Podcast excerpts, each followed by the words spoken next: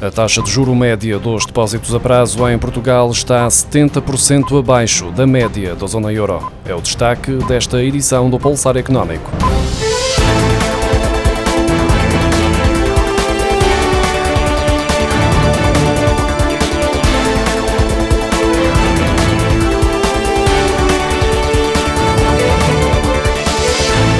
Em junho, Portugal foi o quinto país da zona euro com a pior remuneração dos novos depósitos a prazo, ao apresentar uma taxa de juro média de 1,58%, menos 70% do que a remuneração praticada na zona euro.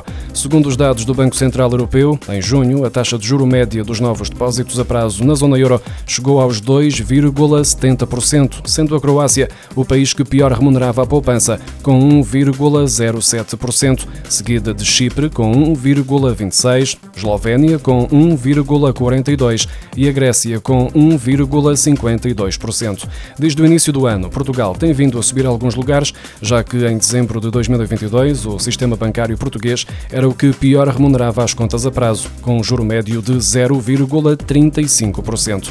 Em maio era o quarto pior, com 1,26%, e em junho era o quinto que pior remunerava, com uma taxa de juro média de 1,58%. O preço do arroz nos mercados internacionais está em máximos de mais de uma década e as previsões não apontam para melhorias. Isto porque a China, o maior produtor mundial, enfrenta riscos de chuvas e inundações, o que pressiona ainda mais o preço. Segundo um relatório da FITS, os níveis de alerta de inundação foram aumentados em três províncias chinesas, que são responsáveis por 23% da produção de arroz do país. A agência de rating lembra que a China, que é a segunda maior economia do mundo, foi afetada por fortes inundações nas últimas semanas. Os danos ainda não foram contabilizados, mas as previsões revelam que os grãos dos campos inundados vão provavelmente reduzir o rendimento das plantações, o que acabará por dar origem a uma subida dos preços. Os agricultores alertam para o sufoco em que se encontram muitas explorações pecuárias em Portugal face à seca prolongada e lamentam a ausência de medidas eficazes para mitigar o impacto deste problema para o setor. De acordo com a Confederação Nacional da Agricultura, à falta de pasto, a produção cerealífera foi baixa e não há alimentos disponíveis para dar aos animais. Acresce ainda o facto do recurso a fenos e palhas oriundos de outros países não ser opção, uma vez que a seca também afetou as regiões onde os criadores de gado portugueses se costumam costumam abastecer quando a produção em Portugal é baixa. A Confederação sublinha ainda que o preço das rações de animais também se mantém muito elevado, ficando assim muitas explorações pecuárias em situação de sufoco, sendo que várias podem não resistir a mais um ano consecutivo de seca. Além da seca prolongada, as altas temperaturas verificadas nos últimos dias potenciaram os incêndios responsáveis pela destruição de produções e instalações agrícolas e pela morte de animais.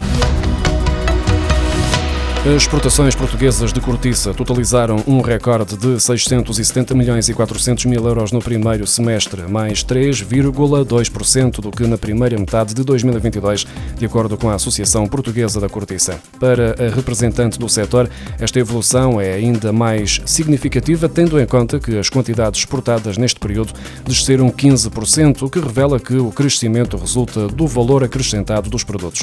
Ainda assim, a Associação Portuguesa de Cortiça ressalva tem sido verificada uma tendência de abrandamento do crescimento ao longo do ano.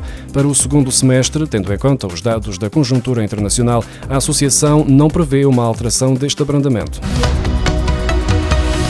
A Agência Bancária Europeia vai exigir o reporte de dados que permitam avaliar o risco da subida dos juros no balanço das entidades financeiras. Desta forma, a Caixa Geral de Depósitos, o Milênio BCP, Santander, Novo Banco, BPI, Banco Montepio e o Crédito Agrícola, os sete bancos com atividade em Portugal entre as 153 instituições financeiras que a entidade quer examinar, vão ter de entregar os dados até ao final de março do próximo ano e não no final de 2024, como estava previsto.